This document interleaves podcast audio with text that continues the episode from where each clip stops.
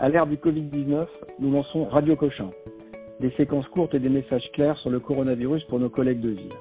Je suis le docteur Vincent Mallet, médecin à Cochin, professeur à l'Université de Paris et je parle avec le professeur Nicolas Roche, pneumologue à Cochin. Professeur Roche, vous êtes en première ligne face à cette pandémie. Est-ce que vous pouvez nous expliquer comment fonctionne votre centre et en quoi cette situation de crise exceptionnelle a modifié votre activité? Alors cette situation a considérablement modifié notre activité évidemment puisque euh, nous avons euh, ici un service de pneumologie euh, qui est consacré habituellement à des malades souffrant d'insuffisance respiratoire chronique, de mucoviscidose notamment et beaucoup d'oncologie thoracique. À l'heure actuelle, plus des deux tiers du service sont consacrés à des patients Covid. Euh, le service dans son ensemble a d'ailleurs euh, augmenté de taille puisque nous avons habituellement 55 euh, lits, dont 8 lits de surveillance continue.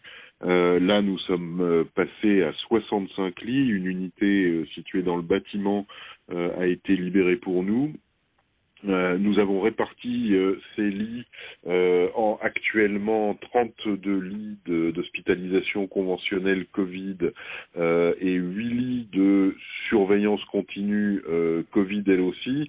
En fait, parmi ces 8 lits de surveillance continue, 3 sont devenus des lits de réanimation lourde avec des patients intubés ventilés. et puis nous avons quand même dû garder, euh, bien sûr, 25 lits euh, pour les patients non Covid qui forcément continuent à avoir besoin euh, de nos services et donc qui sont des patients respiratoires entre guillemets habituels par rapport à notre activité. Et là, vous euh... encore à accueillir les patients ou vous êtes Ouais, ouais, ouais, ouais. Là, pour l'instant, on, on, a euh, on a ces 25 lits non Covid qui sont euh, beaucoup de euh, d'exacerbations de maladies respiratoires chroniques diverses, des asthmes, des BPCO, des dilatations de bronches, des mucoviscidoses, parce qu'on a une énorme file active de mucoviscidoses suivie dans le service, et donc bah, forcément, ces patients continuent à avoir besoin de à avoir besoin de nous tout, euh, toute notre activité habituelle, même si elle est très très réduite, peut pas peut pas s'arrêter complètement. Euh, on a bien sûr euh, eu besoin pour arriver à monter en puissance comme ça euh, de, renforcer nos équipes, à la fois les équipes paramédicales et médicales. Il faut savoir que une unité Covid, ça consomme entre 50% et 100% de plus de, de, personnel, à la fois PNM non médical et médical. donc à effectif constant, c'est totalement impossible.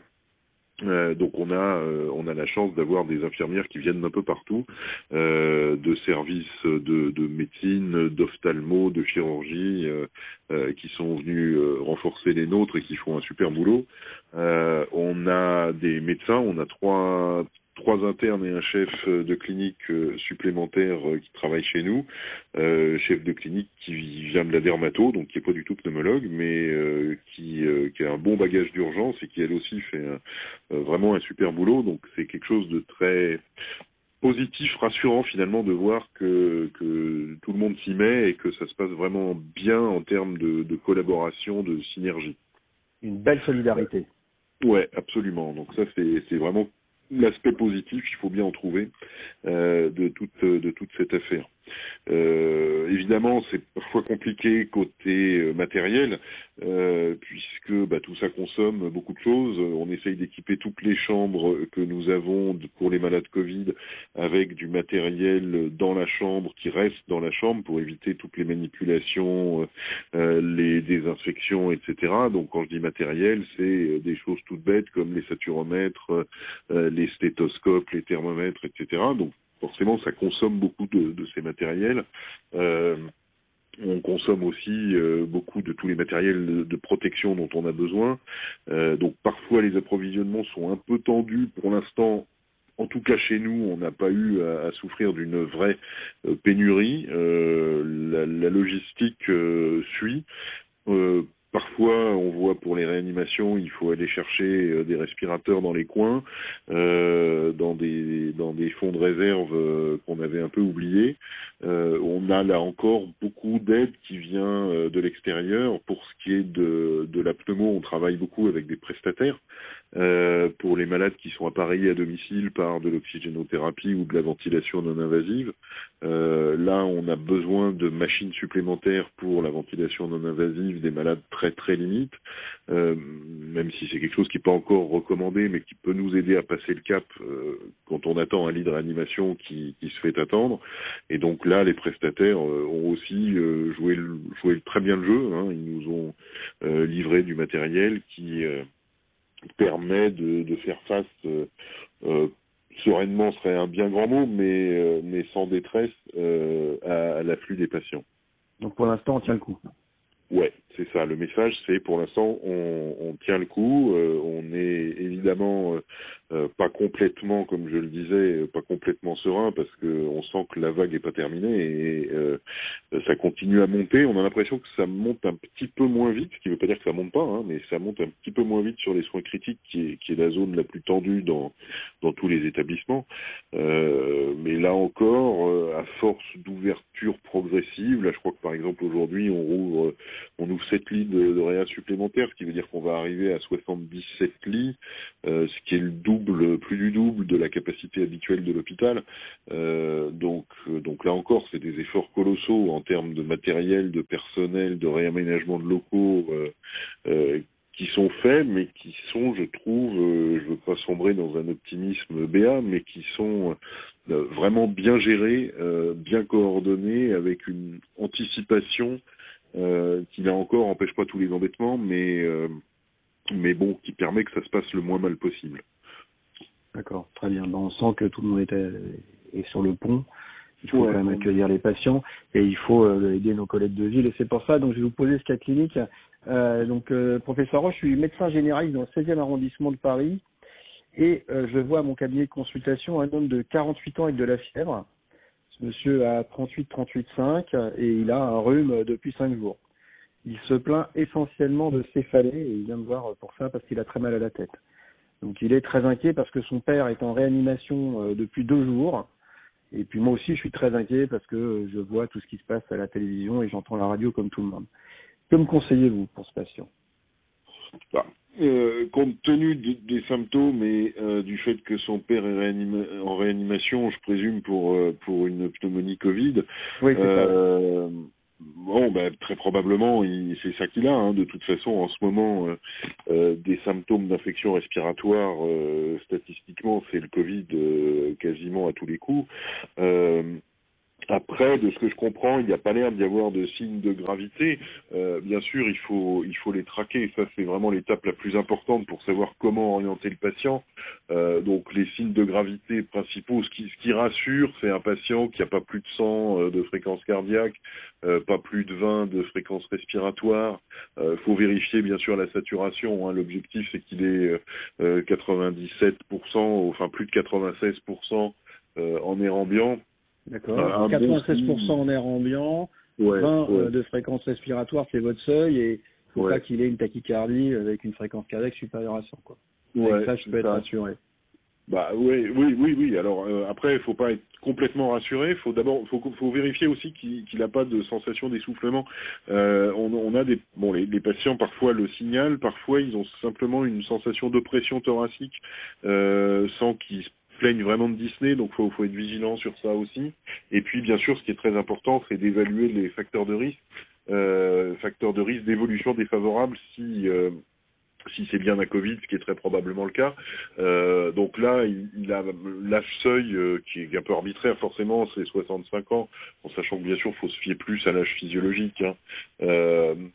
S'il a une maladie respiratoire chronique sévère, euh, une insuffisance cardiaque chronique sévère, une insuffisance rénale dialysée, une cirrhose, euh, un, diabète qui a besoin d'insuline ou s'il est immunodéprimé euh, ou très obèse, c'est la liste des, facteurs qui doivent vraiment attirer l'attention comme étant des facteurs d'évolution défavorable. Dans ce cas-là, il faut pas, il faut, il faut vraiment le surveiller de près et le réévaluer, ça c'est très important alors bon, comme comme on, on, se mobilise pas très facilement en ce moment euh, et qu'on hésite à faire bouger les gens, c'est aussi bien de le réévaluer par téléphone, c'est-à-dire qu'il faut lui expliquer un peu euh, ce qu'il a à craindre, principalement le, le, côté essoufflement et puis l'état général bien sûr. D'accord. Euh, donc ça, faut le faut le prévenir, faut le rappeler, euh, lui ou lui demander de rappeler. Et, euh, il peut être inscrit sur des plateformes de surveillance.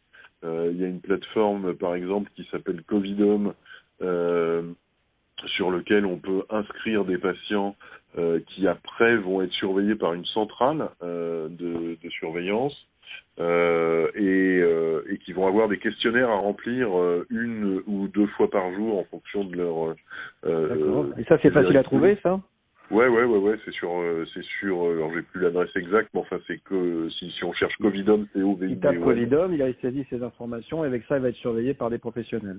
Voilà, c'est ça. Et donc euh, tous les jours, il va avoir euh, le, les, les, gens qui surveillent euh, vont voir apparaître un niveau de vigilance qui est rouge ou orange et qui permet de savoir où en est le patient et de traiter les alertes. Et quand il y a quelque chose sur les questionnaires du patient qui qui fait un peu peur, le patient va être rappelé par la plateforme et si nécessaire orienté vers des professionnels de santé. Donc ça c'est quelque chose de très très utile. Et l'auscultation, l'auscultation, donc là, je l'ai évidemment euh, ausculté, il a des râles bronchiques.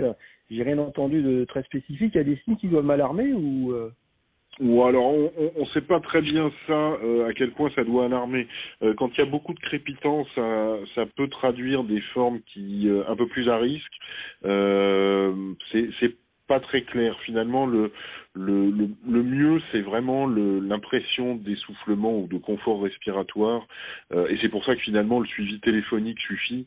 Euh, c'est que c'est ça qui est le meilleur, le meilleur signe d'alerte, clairement. D'accord, d'accord, très bien. Donc euh, c'est vraiment les signes cliniques et euh, donc l'auscultation, rien de spécifique. Et donc Covidom pour le rappeler.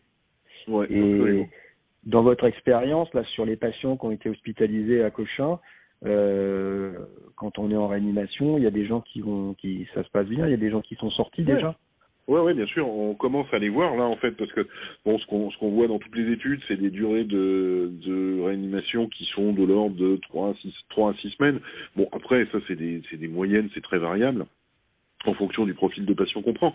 Euh, mais nous, en pneumo, justement, on récupère des patients en sortie de, réanimation. Là, depuis depuis la semaine dernière, on commence à en avoir. Euh, et ceux qu'on a, euh, ils sortent globalement de la réanimation euh, plutôt en bonne en bon état, si on peut le dire.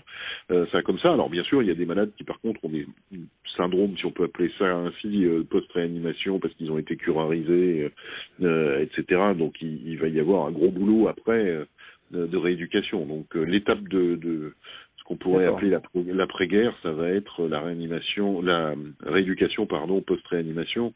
Euh, D'ailleurs chez nous, on envisage de dédier une aile à la rééducation post-réanimation parce que toutes les structures parisiennes, enfin parisiennes, Île-de-France, euh, vont être vite vite saturées.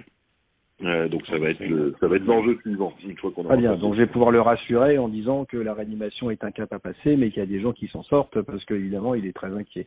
Donc ça c'est un très bon message. Ouais, ouais. Un dernier message, professeur Roche, pour nos collègues? Oh bah, le, Votre message. mon message, c'est continuer dans euh, dans le l'entraide euh, et l'interaction. Euh, on a vraiment des, coordinations et une une complémentarité ville-hôpital qui se fait, je trouve, là encore, je veux pas sombrer dans de, l'optimisme BA, mais euh, qui se fait vraiment bien. Tout le monde met la main à la pâte et, euh, globalement, je trouve que ça. Je suis plutôt agréablement surpris par la façon dont, ça fonctionne. Alors évidemment, on s'en serait passé, euh, mais compte tenu de, de la tornade qu'on traverse, euh, euh, finalement, on se serre les coudes et, et bon, belle solidarité. Ça pourrait être pire. Ouais, voilà, bonne solidarité, c'est tout à fait ça. Bon, bah, professeur Roche, on souhaite, on vous souhaite bon courage, surtout à vous, enfin à vos équipes, pour passer, comme vous dites, cette tempête. Merci beaucoup et on vous rappellera pour prendre des nouvelles.